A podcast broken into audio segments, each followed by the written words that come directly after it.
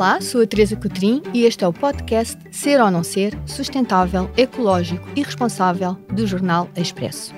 O nosso convidado, há mais de 30 anos, que todos os sábados na Praia de Cascais, entre mergulhos, dá mentoria a jovens, ajudando sonhos a saírem do papel. Se existe uma célula empreendedora, então Filipe de Bouton herdou-a. Conosco, hoje temos o CEO da Logoplast. Olá, Filipe, bem-vindo e obrigada por ter aceito o nosso convite. Obrigado pelo convite. Comigo tenho ainda o nosso convidado residente, Frederico Fezas Vital, diretor executivo do Centro de Inovação Social Yunus da Universidade Católica. Olá, olá Frederico, bem-vindo. Olá, olá, Teresa, bom dia. Sustentabilidade. Tanto numa só palavra. Queremos defender os direitos humanos? Acabar com todas as formas de pobreza? Lutar pela igualdade e pela diversidade? Queremos ter educação de qualidade, saúde e bem-estar? Ajudar a restaurar a natureza? Ter planeta, ter paz, ter prosperidade, ter futuro. Não é o que queremos todos? Junte-se ao Banco Montepio na sustentabilidade. Um caminho que começou muito antes da sustentabilidade ser e que nunca está terminado. Que precisa de si, de nós, de todas as pessoas. Agora. Vamos? Somos Sustentabilidade. Banco Montepio. Valores que crescem consigo. Caixa Económica Montepio Geral, Caixa Económica Bancária S.A. designada por Banco Montepio, registado junto do Banco de Portugal com o número 36. 6. Banco Montepio. Valores que crescem consigo. Caixa Económica Montepio Geral, Caixa Económica Bancária S.A. designada por Banco Montepio, registado junto do Banco de Portugal com o número 36. Começo por apresentar o Filipe de Bouton. Cascais faz parte da sua vida desde que se lembra. Ali passava os verões e em 1974 a família mudou-se definitivamente para lá. Confessa que adora a sensação de estar sempre de férias. Há mais de duas décadas que a gravata fica no armário. Em 1998 mudou a sede da empresa para este conselho. Apesar de não ter sido consensual entre os membros da administração, Felipe agradece até hoje. Nasceu em 1958, é pai de três filhos e tem seis netos, os seus grandes companheiros de desporto. É licenciado em Gestão de Empresas pela Universidade Católica. Entre 1980 e 1992 representou vários bancos em Portugal. Foi fundador e administrador da Interfinança, banco privado vendido ao Milênio BCP, e da Fonsecas e sociedade gestora de património que passou a integrar o BPI. Em 1976, fundou a Logoplast com o seu pai, Marcel de Bouton Tornou-se CEO em 1991. É acionista de vários projetos, como os famosos Lados Santini, na produção de vinhos Logo Wines, no Café Joiô, e mais recentemente, através da Lusofinança, investiu na cidade do Padel, em Oeiras, com Cristiano Ronaldo. Foi eleito empresário do ano em 2004 pelo Congresso Internacional de Empreendedorismo e Capital de Risco. Ganhou o prémio Personalidade do Marketing Industrial em 2004. Em 2014 foi eleito um dos quatro melhores empresários gestores pioneiro em Portugal pela revista Exame e recebeu o prémio Carreira da Universidade Católica. Poderia continuar porque o seu currículo é muito extenso. Feitas as apresentações, eu começo por lhe perguntar como é que é gerir uma empresa um, num setor diabolizado uh, pelo mercado. Muito obrigado. Eu, o, sabe que é quase como uma ironia, porque hoje em dia, claro que o plástico é o diabo, é o inimigo, é fácil de atacar, até porque vivemos numa sociedade que vive muito de redes sociais e nas redes sociais a maioria das coisas não são sustentadas, não são fundamentadas, é muito à base de pequenas frases. Mas o plástico, com todos os seus defeitos, é o que nos permite ter hoje e viver na sociedade de consumo na qual nós vivemos. O plástico teve, se quiser, um erro, é que nós, como indústria, talvez tenhamos sido arrogantes, pensando e assumindo que somos tão indispensáveis como indústria hoje à nossa vida, como qualquer ser humano no dia a dia, seja desde a roupa que nós vestimos, que se ali desapareça o plástico, todos ficaremos nus instantaneamente, aos telemóveis que possam estar em cima desta mesa, às aparelhagens. À saúde. Aos tele... Sim, tudo, à saúde, e o Covid veio demonstrar o quão necessário o tema do plástico era.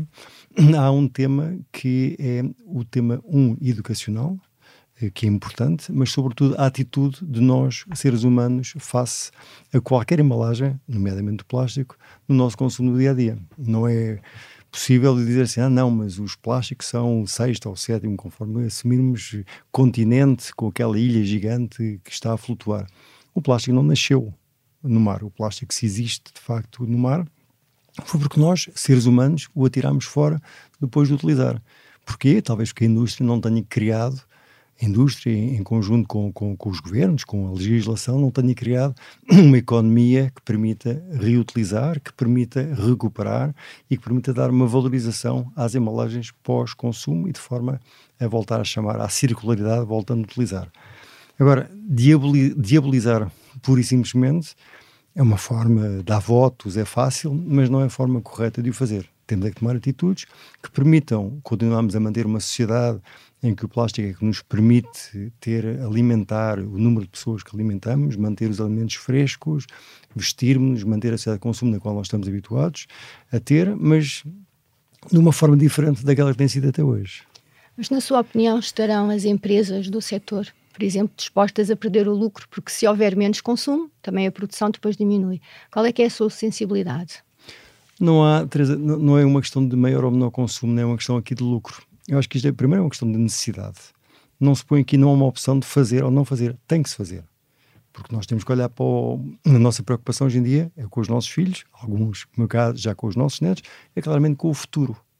E se nós olharmos para o mundo em termos de futuro, nós temos que nos preocupar não com o lucro instantâneo, mas com a resiliência e, sobretudo, com sabermos que daqui a 20, 30, 40, 50 anos ainda cá estaremos todos a viver nas melhores condições possíveis. Portanto, o facto de ser a trabalhar com materiais reciclados em vez de trabalhar com materiais virgens, não é por aí que as empresas terão maior ou menor lucro. Agora, o consumidor terá que ter uma forma de estar. Nós todos, como consumidores, temos que ter uma forma diferente de estar.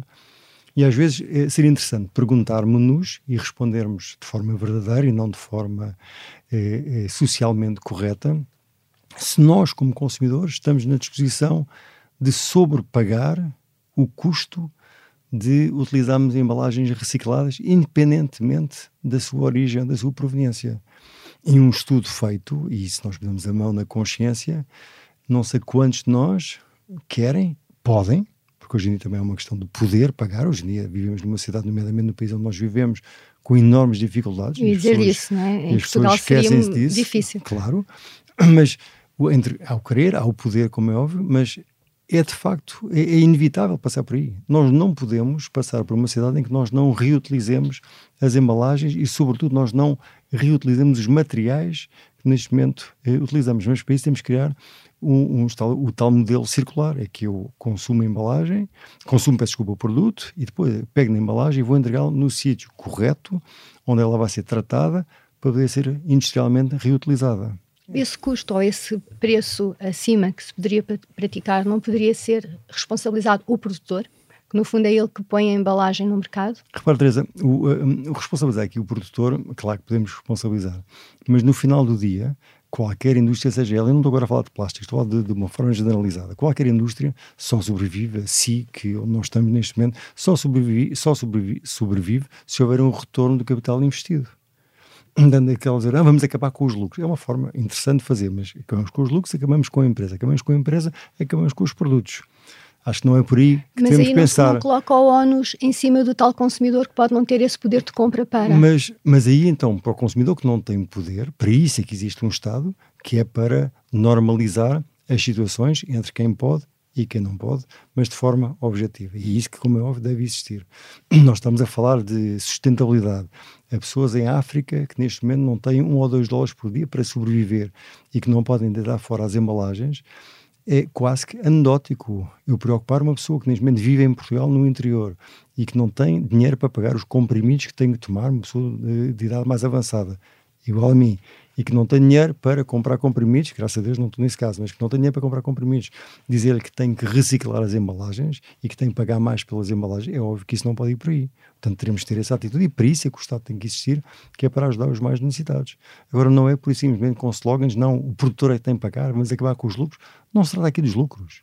Até porque, na maioria dos casos, o produtor vai comprar o material mais caro do que comprava se fosse virgem. E ao comprá-lo mais caro, vai repassá-lo no consumidor. Isto é as leis do mercado. Relativamente aqui, uh, Filipe, ao, ao, comportamento dos consumidores, um, a Associação Aquercos estima que 96% da população esteja consciente do problema da poluição ambiental causada pelo plástico, que eu acredito que o Filipe esteja muito mais consciente desse problema porque é, é, sua, é o seu papel. Um, mas que nem por isso mudam os seus hábitos e os seus comportamentos. Eu, eu, tenho esta prática até nas aulas que dou muitas vezes na Católica, os meus alunos têm muita dificuldade em mudar os comportamentos e é difícil mudar comportamentos das pessoas. Uhum. Que tipo de incentivos é que acha que poderiam ser importantes para que as pessoas mudassem o seu comportamento em relação à utilização do plástico e que tipo de efeito é que essa mudança de comportamento ia ter no seu negócio uma vez mais? O comportamento pode-se mudar de duas formas, ou de forma eh, impositiva ou de forma eh, economicamente social. E acho que as duas aqui têm que funcionar. Nós, neste momento, temos embalagens que já desenvolvemos, aliás, com a Câmara Municipal de Copenhaga, em que nós chamamos-lhe Connected Bottle, que é uma garrafa que nos permite saber exatamente quem é que comprou essa garrafa e onde é que essa garrafa foi depositada. Portanto, eu amanhã, se o tema da proteção de dados me permitir, eu sei que foi o Frederico, que foi ao supermercado A, que utilizou aquela embalagem e que deixou a embalagem eventualmente no sítio, porque o Federico é um seu responsável, a deixá-lo no sítio, no ecoponto, para ser reciclado, mas se o Federico se distrair, ou se algum amigo seu levar a embalagem lá de fora e deixar numa praia deserta, maravilhosa, de repente a embalagem, eu pego na embalagem e através da embalagem, através, existe tecnologia que permite saber exatamente quando, onde e quem a comprou. E, portanto, eu posso responsabilizar a pessoa que me deixou aquela embalagem na praia deserta. Hum. Portanto, isso aí. de uma forma é, repressiva, punitiva? Eu, eu, diria mais do que punitivo, é uma chamada de atenção, um Big Brother, Big Brother is watching you, no sentido de eu, Frederico, sei que se eu deixar aqui, eh, posso ser apanhado. É a história de, de, o poder ser apanhado, e portanto há aqui a tentação de eu vou tentar cumprir com o meu dever. Outra forma é eu chama, chamada a criar uma economia social em torno da embalagem. E eu, por simplesmente, a embalagem é, é chamada o depósito, que existe na maioria dos países do norte da Europa, a razão pela qual a taxa de reciclagem é tão elevada nos países do norte da Europa, que eu pego na minha embalagem e vou comprar um produto que custa-me um euro, digo que custa 1,10€, eu, consumidor, vou pagar 1,10€, acabo de consumir o conteúdo, pego na minha embalagem, entrego numa máquina que a recebe e recebo os meus 10 cêntimos. Recebo em, em dinheiro, recebo em crédito de telemóveis, recebo no que for, mas recebo é dinheiro permite. Que faz, por exemplo, que eu vou às praias no Rio de Janeiro e não encontro nas praias do Rio de Janeiro uma, uma garrafa de plástico vazia, nem uma lata de alumínio. Porquê? Porque existe um sistema, o chamado escatadores, como nós tínhamos em Portugal, os catadores de cartão. Durante muitos anos, eu ainda me lembro de ver em Lisboa os catadores de cartão, em que eh, esses catadores no Brasil, que estão com enormes sacos eh, às costas, a recolher todas as garrafas que nós consumimos. Porquê? Porque pegam nas embalagens a seguir, entregam num centro de reciclagem e isso vale dinheiro. E com isso nós estamos a ajudar pessoas que provavelmente temos de emprego, poderão ter mais dificuldade por uma questão de formação ou outra, estamos-lhe a dar dinheiro para eles poder alimentar e com isso criamos um, um círculo virtuoso aqui através desta economia social. Portanto, existem várias formas nós conseguirmos eh, ir contra ou ir ao encontro dos problemas que se põem aqui. Gostava a falar do sistema de reembolso, no fundo é isso que... que... Consignação. Consignação, sim. exato.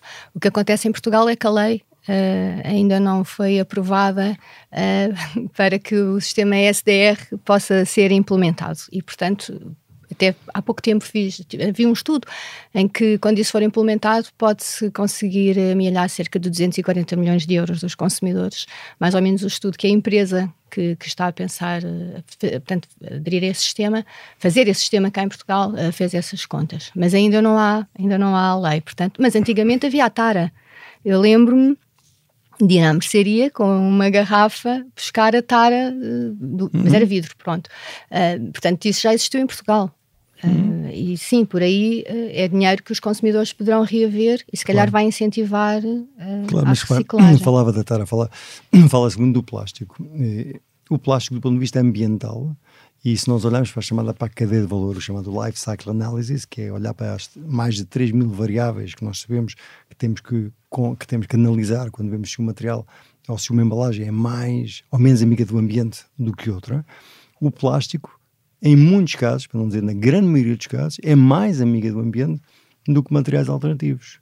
Chegou a falar é, do vidro, diz que o vidro polui mais. Eu não estou a dizer que o vidro polui mais e cada material traz o seu, a sua utilização e a sua finalidade, como é óbvio. Mas se eu pegar uma garrafa de vinho que todos nós achamos um crime de lesa majestade ter um vinho embalado em vidro, em peço desculpa, em plástico, fugiu uma boca para a verdade.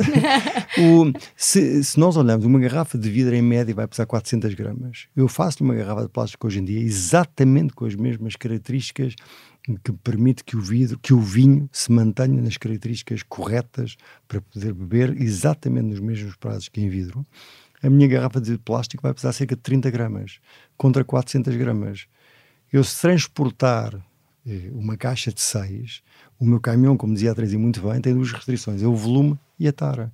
O mesmo caminhão, para o mesmo volume de vinho, vai-me levar muito mais vinho porque eu não tenho 380 gramas de cada garrafa que estou a utilizar. Gasto menos gasóleo, gasto menos pneus, gasto menos estrada, o vidro tem que levá-lo a 1700 ou 1600 graus para conseguir fazer uma garrafa, portanto tem que consumir energia para isso. O plástico a 180 graus eu transformo plástico. Portanto, há uma série de variáveis. Mesmo em termos de reciclagem, penso que é mais difícil. É, é muito mais fácil exatamente o plástico do que o vidro. Ou seja, é uma série de vantagens. Eu levo para casa um saco eh, ou levo embalagens de, vi, de vinho para casa, eh, em vez de transportar, eh, se levar duas garrafas de vinho, um quilo no, no, na mão, leve meramente um quilo mais eh, o vinho em si, que seja mais um quilo e meio, portanto dois quilos e meio, eu com um quilo 540 levo eh, exatamente o mesmo conteúdo de vinho. Ou seja, a minha caixa de cartão vai ser mais fina porque tem que ser menos peso. Há uma série de questões que aqui tem que se olhar. Portanto, é fácil diabolizar, como dizia, o plástico, mas aqui é diabolizado pelo seu sucesso. O plástico claramente está a pagar o seu sucesso, porque é aquilo que permitiu nós hoje vivermos o que nós vivemos, e está a levar a que a indústria, de forma arrogante, como eu dizia, não pensou que isto era um tema verdadeiro e que se tinha que preparar para poder criar um sistema educacional que permitisse ir ao encontro dessas preocupações. Há pouco tinha falado no projeto Singularity, que é a tal ferramenta blockchain. Uhum. Investiram cerca de 30 milhões de euros. Uhum. Um, e estará pronto mais ou menos em três anos. E em Portugal, eh, quando é que pensará que poderá estar a operar? Repare, isto é um, sistema, é, um, é um projeto que se lançou com uma série de empresas, de entidades que nós estamos a, a, a liderar, que a Logoplast está a liderar, e com a Câmara Municipal de Copenhague, e nós acreditamos que assim que ele esteja testado, depois o chamado rollout do projeto é algo fácil de fazer, desde que haja vontade. Mas repara, a Teresa é a primeira que me diz, que, eh, que afirma aqui, que a própria lei de, Sim, de depósito não, não existe ainda é tão fácil fazer, mas parece que é uma coisa muito complicada, é fazer-se. Eu acho que a verdade, Felipe, que o Felipe tem falado aqui desde o início desta conversa, a verdade é de facto a única estratégia de comunicação eficaz. E sendo a única estratégia de comunicação eficaz, e talvez para esclarecimento de quem nos ouve, porque já ouvimos falar, enfim, de, das qualidades do plástico e da forma como o plástico uhum. pode cumprir as mesmas funções que o vidro. Um, o que é que, em concreto e especificamente, é mau no plástico para levar as pessoas a demonizarem o plástico? Repara, se, eu, se é as suas qualidades que levam a que seja de, de utilizado. Porque é que o plástico é, é, boia, vai boiar no mar? Porque é muito leve. E, portanto, eu vejo uma garrafa. Se estiver a passear com a minha mulher, com os meus filhos, meus netos, numa praia magnífica, e de repente vejo um, embalagens de plástico na areia é desagradável. Chamado corto barato, instantaneamente, aquele encanto. Eu, as embalagens de vidro não as vejo, estão no fundo do mar, mas elas também estão lá. Portanto, há aqui um aspecto visual, e nós hoje em dia vivemos numa, numa economia completamente visual e de percepções, que leva a que seja muito complicado contrariar. Se eu digo, ah, não, eh, uma, vi uma tartaruga com um saco de plástico à volta da cabeça a ser afogada, e portanto aquele famoso e, muito bom eh, documentário que o David Attenborough fez, portanto em que mostrava o tema da poluição marítima. É o impacto da imagem e da percepção. Agora vale a pena entender porquê. Quando nós vemos os rios todos a desaguar com embalagens pelo mar adentro, ou pelos oceanos adentro, porque é não se põem sistemas de redes nas, no fim dos rios, como existe em muitos países, de forma a recuperar essas embalagens. Mas esses problemas que existem e que de facto levam a essa, essa situação é mais em países em desenvolvimento do que propriamente em países mais desenvolvidos. Se nós olharmos para Portugal, eh, o nosso país, hoje em dia é um país que dá prazer, é um país limpo, quer dizer, pessoa não vai no, no carro e ninguém abre uma, uma, uma, janela a tirar um maço, agora já não é tabaco, é dicos, é, pela, pela janela fora. Isso não existe, nem beatas. Portanto, há uma preocupação em outros países que nós muitas vezes visitamos, menos ricos, existe essa menor consciência social porque as preocupações são outras. E, portanto, é isso que nós temos que ajudar também esses países a trazer, a trazer essas preocupações como prioridade. Uh, ainda, ainda dentro desta linha da verdade, Filipe, uh, deu uma entrevista em março onde disse que uh, nós empresários temos de sair da casca, temos de ir para a rua. A propósito de justa remuneração que tem que ser dada aos empresários, deve ser vista como uma coisa positiva e não como algo mau. Eu, uhum. eu pessoalmente, se me é permitido dar a minha opinião, também concordo, não se deve demonizar o lucro, mas a minha pergunta é esta: acha que esta, enfim, percepção uh, é resultado do quê? De um sentimento de inveja generalizado do povo português ou pura e simplesmente o comportamento dos próprios empresários, infelizmente na sua maioria, é muito pouco responsável, o que nos dá um histórico que, que nos permite, não nos permite confiar como devia ser. Tem pouco a ver com, tem a ver com a sustentabilidade do país e não com a sustentabilidade das do embalagens. País, do país, do país. É, eu mantenho a afirmação que, que, que, fiz, que aliás me valeu algumas, alguns comentários mais ou menos jocosos, nomeadamente de algumas pessoas do, do nosso governo, do Sr. Primeiro-Ministro.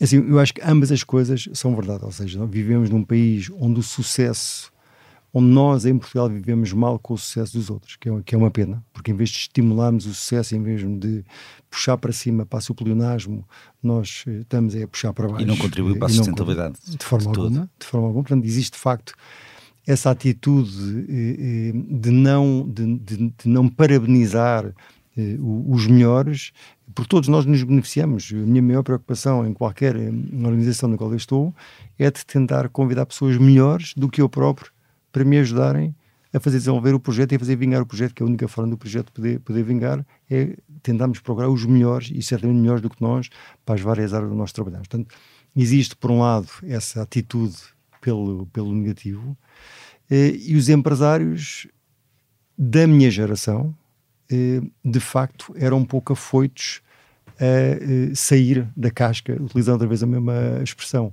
que eu acho que é diferente na nova geração, a nova geração de, dos empresários, aos 45, 50 anos, muito mais cosmopolitas, com uma forma de viver completamente diferente e que vai ter repercussões a prazo na economia mas temos aqui que acabar com este bota abaixo contra tudo o que seja empresários. E a Teresa achei engraçado, fez um, uma afirmação que não é maldosa, mas que representa o que está no fundo, que é acabar com os lucros, eh, dizia por causa do tema da, da, da reciclagem o material reciclado vai, tem que ser pago pelo produtor eu acho que isto é acabar é... com os lucros. Mas isto é. Mas, é, Teresa... é no sentido de, de, transpor essa, essa, esse custo, não é? Para o produtor, não mas é, é acabar mas, com os lucros. Mas repare, mas ao, ao, transpor custos para produtores, está basicamente a diminuir os lucros dos produtores. É diminuir, isto não é aqui, é acabar. Não, mas é que aqui, assim, há um investimento. Quando uma pessoa. A grande diferença entre um empresário e um diretor-geral, ou o que se chama hoje em dia um CEO, é a avaliação de risco. É assim, o empresário arrisca-se no final do mês, se não há dinheiro para os ordenados, ele tem que inventar o dinheiro no bom sentido da palavra. Um diretor-geral, não há dinheiro para pagar o ordenado, vai à procura de outro emprego, e não estou aqui a dizer mal de ninguém, são do, dois modos de vida completamente diferentes. O capital, o risco implícito, tem que ser remunerado. E de uma forma geral, a sociedade tem que estar pronta para pagar. Neste momento, o que é dramático em Portugal é o baixíssimo nível de salários que existe. Isso é que está incorreto em Portugal. Hoje em dia eu, eu, vou ao supermercado e com os mesmos 50 euros faço as mesmas compras em objetos absolutos, em valor absoluto, na Alemanha, em Munique, em Frankfurt, do que em Lisboa, do que em, Oeiras. E, mas os alemães ganham 3 a 4 vezes salário mínimo mais do que ganham em Portugal. Portanto, há claramente um problema. Nós somos um país pobre neste momento. E eh, se nós olharmos hoje para o sistema de saúde, se nós olharmos para a justiça, se nós olharmos para as empresas, é um gastar de dinheiro que pergunta aonde, em quê, para quê. Agora, não é para melhorar o nosso país. O nosso país não está a melhorar, por mais que nos tirem, tentem tirar a areia para os olhos. E os empresários, voltando à sua pergunta, Federico, são muito responsáveis porque, tendo uma capacidade de falar e, e, e podendo ser ouvidos e tendo acesso à comunicação, deviam, de facto, afirmar-se, e uh, aceitar uh, que a promiscuidade que existe muitas vezes no, no, na forma de trabalhar entre as empresas e o Estado tem que acabar e temos que defender o que são os valores do futuro de Portugal. Pois, por isso é normal que, como o Filipe também dizia na mesma entrevista, que as pessoas não respeitem as instituições muitas vezes, porque de facto eu os posso, exemplos que temos não são os melhores. Eu posso não concordar com o Sr. Primeiro-Ministro nas suas políticas, mas não digo mal nem faço piadas sobre o Sr. Primeiro-Ministro. Porque ele é Primeiro-Ministro, ele está Primeiro-Ministro, eu tenho que respeitar a instituição do Primeiro-Ministro. Eu posso discordar ou concordar com ele, mas não vou dizer mal dele nem fazer piadas. Porque ao fazer isso, eu estou a destruir os alicerces da sociedade que é faltar ao respeito, é que eu tenho, ter respeito, tenho que ter respeito para o Primeiro-Ministro, Primeiro-Ministro, para ele também ter respeito por mim. É uma questão normal, é, é, é, a regra básica de convívio. E em Portugal, os empresários, e sim, os responsáveis empresários, muitas vezes têm sido demasiado jocosos eh, pela piada fácil com instituições que nós temos que respeitar, porque é o futuro do nosso país. Voltando aqui à sustentabilidade, uh, quanto é que a Logoplast investe em sustentabilidade? Nós, em nós investimos, tudo o que nós investimos é em sustentabilidade. Okay? O que é que eu quero dizer com isso? Nós hoje, quando criamos uma fábrica nova, e, e temos vindo a criar fábricas novas, nós temos, estamos em 16 países e continuamos a crescer e a fazer eh, fábricas novas, entre 4 e 6 fábricas por ano, nos vários países onde nós estamos, as nossas fábricas são neutras do ponto de vista de carbono. Portanto, todos os investimentos que nós fazemos, temos uma preocupação de neutralização da nossa pegada, e hoje em dia a única forma de eu. A sustentabilidade é uma palavra bonita, eh, quer dizer muito quer dizer pouco. Porque se eu perguntar a cada um de nós três para definir sustentabilidade, cada um de nós vai defini-lo de uma forma diferente.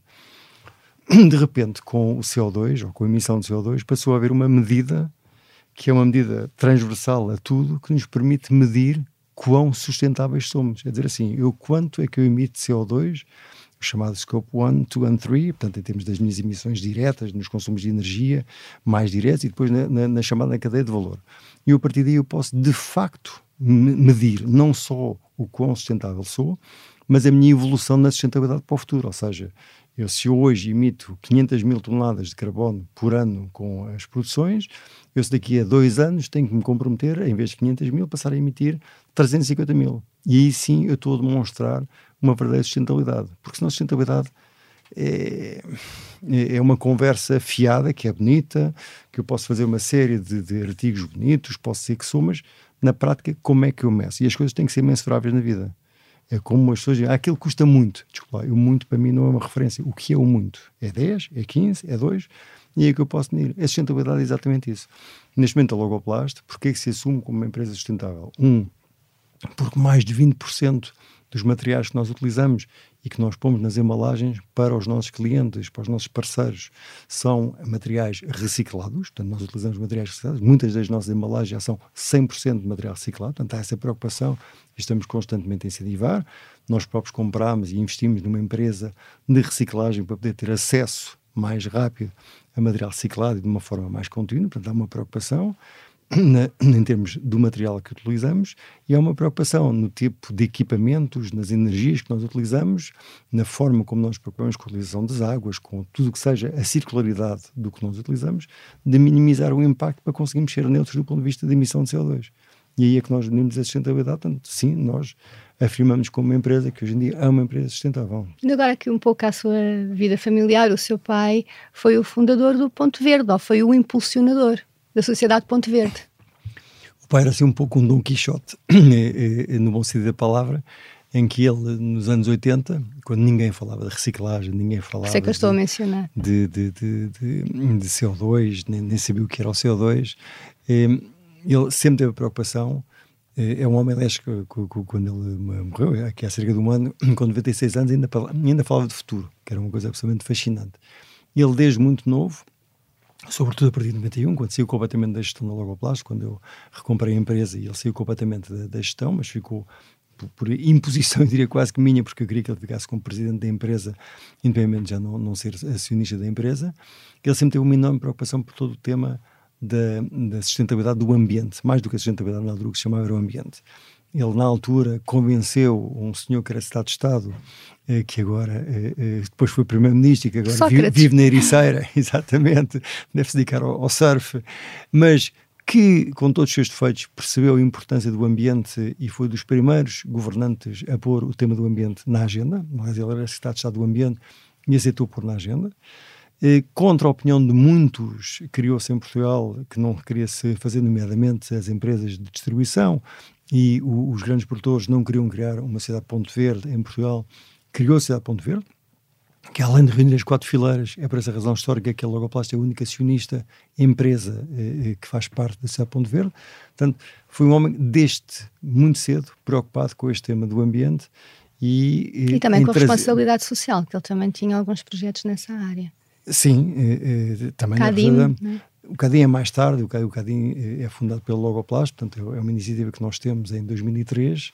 Eh, repare, o, o, das maiores preocupações nós temos como empresa, e desde, desde os anos 80 com o pai na altura do ambiente, depois mais tarde com o tema social, a partir dos anos 90, foi que houvesse um grande compromisso para com a sociedade. E, e, nós temos esse compromisso para com a sociedade, não de palavras, mas de forma de estar na vida criámos em, em 2003, eh, em que, por uma circunstância, quando nós nos mudámos também para Cascais, eh, sobrou um edifício, eh, digo isto na brincadeira, portanto, mas é, era para a parte da inovação e de repente a inovação já não, já não queria bem aquele edifício, portanto aquele edifício sobrou, não faz mal, vamos alugá-lo.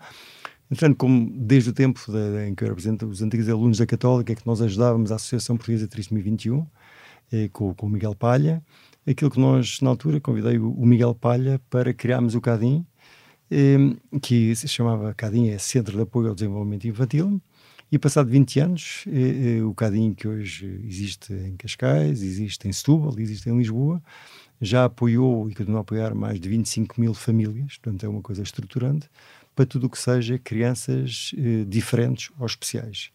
Há uma preocupação que nós temos, que é, já não é fácil educar uma criança dita normal, uma criança diferente, uma criança especial, cria uma série de problemas nos pais, na escola, na própria criança. Portanto, nós temos essa preocupação de ajudar todas as vertentes, nomeadamente depois a criança, criança que vai crescendo, que se torna um adolescente, que se torna um adulto. Portanto, temos essa preocupação em poder não só ir ajudando na intervenção, mas depois também em termos de eh, integração profissional e daí, além no CADIM, fazemos integração profissional com uma série de empresas para, para crianças com problemas de autismo, autismo 21 possam existir, mas mais recentemente também decidimos eh, apoiar a criação de um café joelho, como dizia há pouco a Teresa, eh, em Cascais, portanto apoiámos a criação do café joelho, que é ao fim e ao cabo um café eh, com gente, adultos que trabalham e que eh, depois tem um, um, staff entre 8 a 12 jovens eh, portadores de trissomia 21 e a quem queremos dar depois uma, um futuro profissional, porque o drama da nossa sociedade é não estar preparada para qualquer criança com problemas de, desse tipo de diferença no dia em que os pais não estão cá. Então, daí essa nossa preocupação e há mais uma série de, de projetos que temos nessa área que temos vindo a desenvolver.